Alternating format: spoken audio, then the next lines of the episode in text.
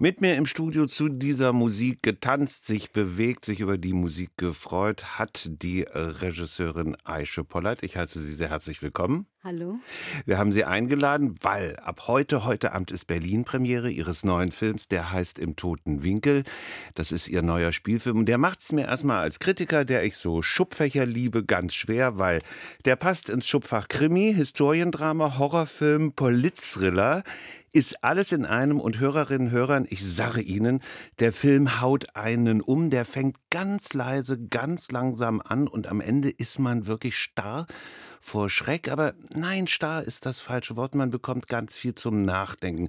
Der Film verwebt verschiedenste Biografien von einem Kind bis zu einer alten Frau. Der Film zeigt Opfer und Täter und zeigt vor allem auch, und das macht ihn ganz besonders spannend, dass dem, was wir so sehen, nicht in jedem Fall zu trauen ist. Der Film spielt im Nordosten der Türkei, im Grenzgebiet zwischen Armenien und Georgien. Und ich habe Aisha Polat schon gesagt, es geht unter anderem um eine alte Frau, Hatice. Sie ist am Anfang für mich die Hauptperson. Sie kocht jedes Jahr an einem bestimmten Tag einen Topf Suppe und gedenkt damit ihres vor, ich glaube, 28 Jahren verschollenen, verschwundenen, verhafteten, viele Fragezeichen schon Sohnes. Sie hofft immer auch auf die Rückkehr. Und da haben wir ein Team aus Deutschland, das da einen Dokumentarfilm drehen will. Also es fängt ganz harmlos an. Ich habe mich aber gefragt, das wirkt in dem Moment auch erstmal sehr dokumentarisch. Haben Sie sich von wirklichen Ereignissen oder Personen anregen lassen? Äh, ich habe 2016 einen Dokumentarfilm gedreht, auch in, in, äh, im kurdischen Teil der Türkei. Und eigentlich habe ich meine Erfahrung mit in den Film mit einbezogen, äh, mitgenommen. Was ist Ihre entscheidende Erfahrung? Ja, meine entscheidende Erfahrung ist, ähm, ich habe ja kurdisch-alevitische äh, Wurzeln und ähm, habe auch einen sehr engen Bezug äh, zu dem Land.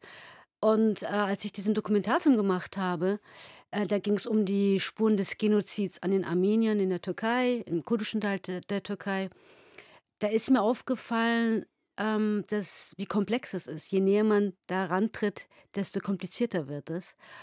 Und äh, das war so die Inspiration dann für die deutsche Dokumentarfilmemacherin Simone, die auch nicht mal die Sprache richtig kann, die dann irgendwie da in etwas stolpert, was unterschätzt.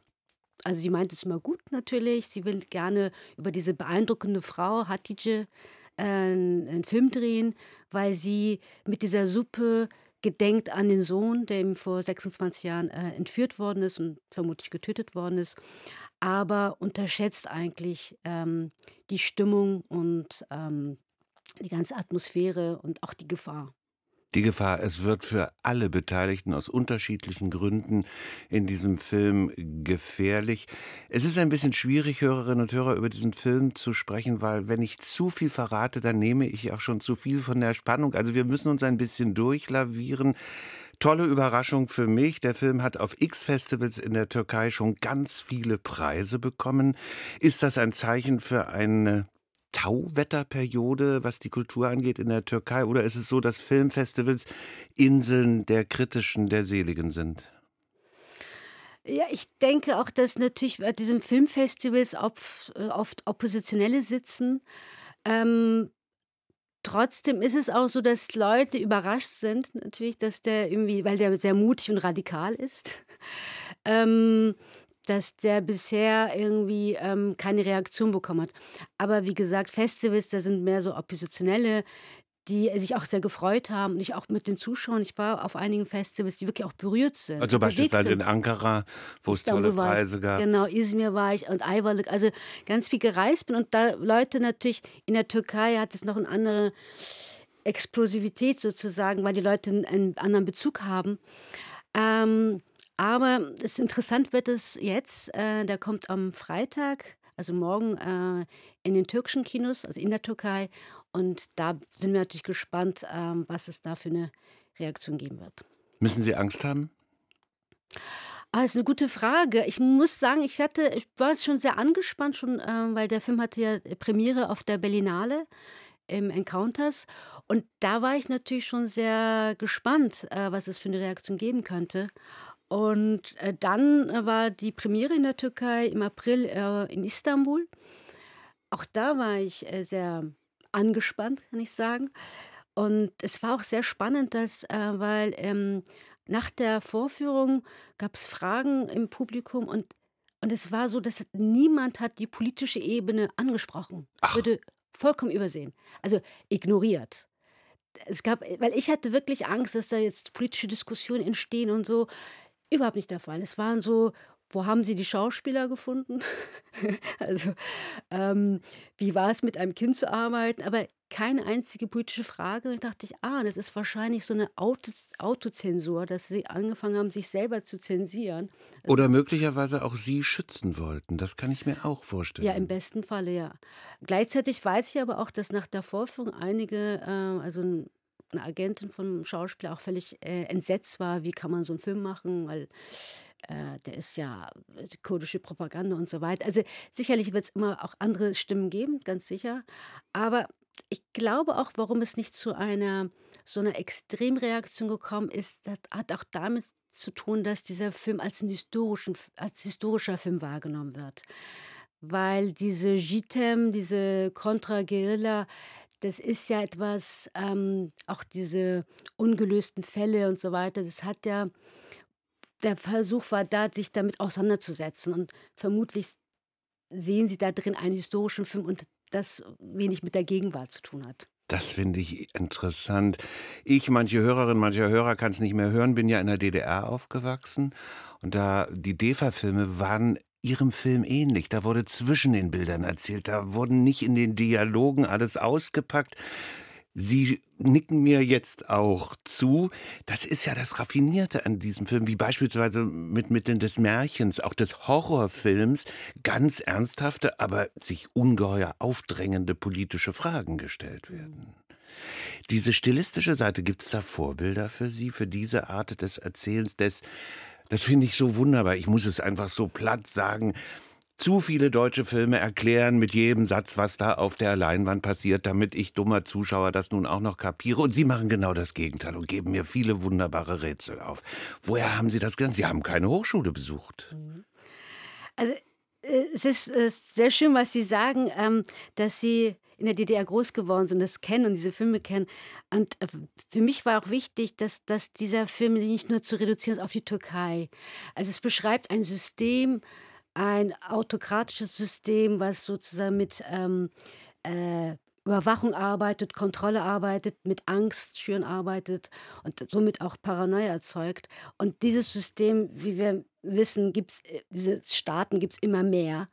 Und ähm, das ist, war auch von vornherein immer sehr wichtig für mich, das nochmal ähm, so zu, zu drehen, dass man auch das spürt. Und ähm, wie komme ich dazu? Also ich denke einfach, ähm, das ist wirklich so, dass, dass äh, jeder Film, jedes Buch auch irgendwie äh, seinen eigenen Weg macht und ähm, äh, sich erzählt. Und, und äh, es war auch bei diesem Projekt so, dass die Idee war da und es, es war einfach, ähm, äh, fing wie ein Sozialdrama an und dann äh, war klar, das, das reicht nicht aus, das muss irgendwie in einem Genre erzählt werden, das muss auch ähm, so erzählt werden, dass es auch spannend bleibt, dass man auch, wenn man die Thematik sich mit der Thematik nicht auskennt, trotzdem dran bleibt und, und, und, und was erfährt. Und diese Atmosphäre, die ja sehr beklemmend ist, wie in so einem Horrorfilm, äh, ganz wichtig ist und, und trotzdem die Spannung zu, äh, aufrechtzuerhalten. Und ähm, da gibt es natürlich ähm, ja, äh, angefangen bei Shining oder Cachet war auch sehr wichtig für mich. Also es gibt ganz viele Filme, die äh, wichtig waren, ähm, die mich inspiriert haben. Der tote Winkel lauert überall. Ich weiß nie, wo ich hingucke. Sie machen mir auch ein bisschen Angst, dem eigenen Blick weiterhin zu trauen. Ja, das, äh, es ist wahr. Also es ist natürlich, es geht sehr viel um das Sehen äh, das, was man sieht, was man nicht sehen möchte, verschweigt und in den toten Winkel schiebt. Und äh, der imaginäre Freund, der irgendwie endlich gesehen werden möchte, beim Namen genannt werden möchte. Und das ist halt diese ähm, fehlende Auseinandersetzung ähm, mit einer traumatischen Vergangenheit, im kollektiven Traumata. Und ähm, und da äh, war natürlich immer klar, wie bildet man sowas ab und wie kann man das in, in diese Stimmung, dieses äh, ständiges beobachtet werden und zu beobachten, auf den Punkt zu bringen. Und da ist natürlich auch unser Blick als der westliche Zuschauer oder Zuschauerin auch wichtig, dass man, als der Film endet ja mit dem Blick des Kindes in die Kamera, also zu uns, und zu sagen, das ist da, was passiert, wie geht man damit um? Und wahrscheinlich ist es auch das, das habe ich jetzt bei jeder Vorführung erlebt, dass die Leute natürlich so, es ist wie so eine, eine Ohrfeige. Ja, ist. ist es. Ja. Ich habe den Film dreimal gesehen, das darf ich ja ruhig verraten. Und er haut mich jedes Mal wieder um. Und ich finde es ganz faszinierend, wie die Stimmung von dem erst, ja, ich gucke mal den Leuten zu, die da einen Film drehen wollen, dann vollkommen umkippt und ich mich zum Beispiel auch frage, was weiß ich nicht aus meiner Nachbarschaft? Was weiß ich nicht von dem Ehepaar, das bei mir im Haus ist und das sich immer so merkwürdig verhält und so weiter und so fort? Und jetzt meine Frage. Sie dürfen sagen, die Frage ist mir zu intim, ich möchte sie nicht beantworten. Ist dieser Film auch Ausdruck Ihrer eigenen Angst? Ähm, der Film ist ein Ausdruck ähm, äh, meiner Erfahrung eigentlich. Also ich ähm, habe alevitisch-kurdische Wurzeln und äh, wir sind 78 auch, ähm, also mein Vater kam in den 70er Jahren als Gastarbeiter und wir sind 78 nach Deutschland äh, emigriert, weil es äh, Pogrome gab gegen Aleviten. Und äh, was ich natürlich mitbekommen habe, ist, dass dieses Schweigen kenne ich sehr gut aus der Familie. Das heißt, ähm, sie haben ja natürlich über mehrere Generationen auch eine Ausgrenzung und Diskriminierung äh, erlebt.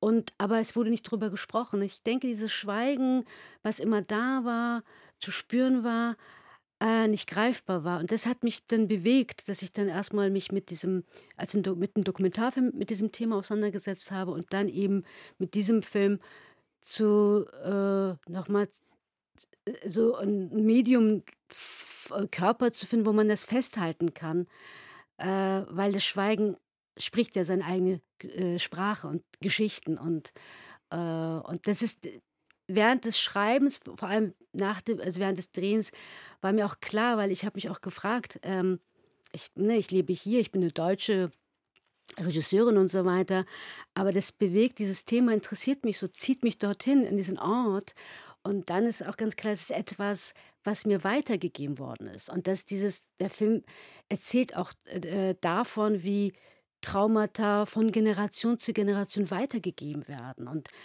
ähm, heutzutage werden ja, wie wir sehen, auch ganz viele neue Traumata äh, erzeugt.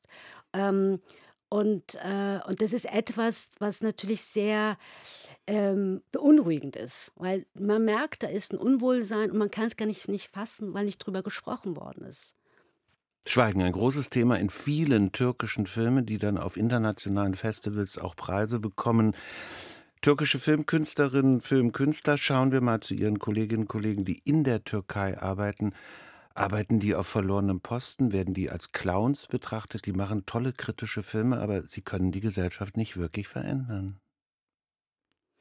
Ja, es gab ja ein, ähm, dieses Jahr wurde das recht bekannte Antalya Filmfestival abgesagt, weil äh, im Programm Dokumentarfilmbereich sollte ein Film gezeigt werden, wo das dann von der Zensurstelle hieß, dass der zu sehr ähm, zu kritisch sei, dass es nicht ging. Und deswegen wurde dann das ganze Festival abgesagt, weil die Festivalleitung den Film wieder äh, rausgenommen hat aus dem Programm. Dann gab es ganz äh, viel Widerstand und, und, Aufruhr und so weiter. Dann hat das Film wieder rein, äh, äh, reingenommen in, ins Programm. Dann wieder, es war ein Hin und Her, sodass sie gesagt haben, okay, wir canceln das.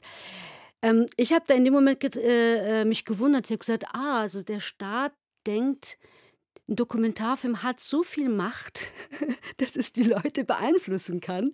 Eigentlich könnte man sagen, dass es die geben dem Film einen großen Stellenwert. Gleichzeitig ging es nicht darum, es ging natürlich, es war eine Machtdemonstration. So, wir entscheiden, was gezeigt wird, was nicht gezeigt wird. Zu Gast bei uns auf RBB Kultur die Autorin, Regisseurin Aische Pollert in Deutschland die Diskussion gerade ganz stark um die Novellierung der Filmförderung. Im Moment haben viele Leute an Claudia Roth auch geschrieben. Was sagen Sie als Regisseurin, die um Geld betteln muss, die ihre Projekte fördern lassen muss, was sagen Sie, was vor allem muss da getan werden? Ähm, Ich muss sagen, ich habe jetzt mir noch nicht durchgelesen. Ich hatte nicht die Zeit, weil äh, letzte, gestern hatten wir Premiere in Hamburg und so weiter. Also was ganz wichtig ist natürlich immer, dass äh, das andere Kino, das Arthouse-Kino, äh, weiterhin stark unterstützt werden muss. Das ist ganz, ganz wichtig. Und ähm, dass es das beides geben muss, aber dass man da irgendwie das äh, so weiterhin unterstützt. Und dann eben Diversität ist auch natürlich wichtig, dass man irgendwie weiterhin drauf guckt, dass natürlich nicht nur, also dass ähm, die Gesellschaft, ähm, jedes Medium, Kino bildet ja die Gesellschaft, ist ja ein Spiegel der Gesellschaft, dass man da drauf schaut, dass das auch divers bleibt. Also eine kluge Balance zwischen Kunst und Kommerz. Genau. Aische Pollard zu Gast bei uns. Ich danke Ihnen sehr, dass Sie sich Zeit für uns genommen haben. Ganz kurz vor der Premiere heute Abend in Berlin. In zweieinhalb Stunden geht's los um 20 Uhr in Berlin im Kant-Kino. Und Hörerinnen und Hörer, wenn Sie jetzt neugierig geworden sind, was ich doch sehr hoffe, es gibt noch ein paar Karten an der Abendkasse, nicht so ganz viele. Also aufmachen, aufbrezeln und ab ins Kant-Kino. 20 Uhr die Berlin-Premiere des Spielfilms im Toten Winkel. Und wenn Sie sich ganz schnell noch genauer informieren möchten, eine ausführliche Rezension des Spielfilms im Toten Winkel von und mit unserer Filmkritikerin Christine Deggau finden Sie sofort klick klick bei uns auf rbbkultur.de, wo Sie dann in Bälde auch dieses Gespräch finden. Ich danke Ihnen nochmal sehr, dass Sie hier waren. Ich danke Ihnen.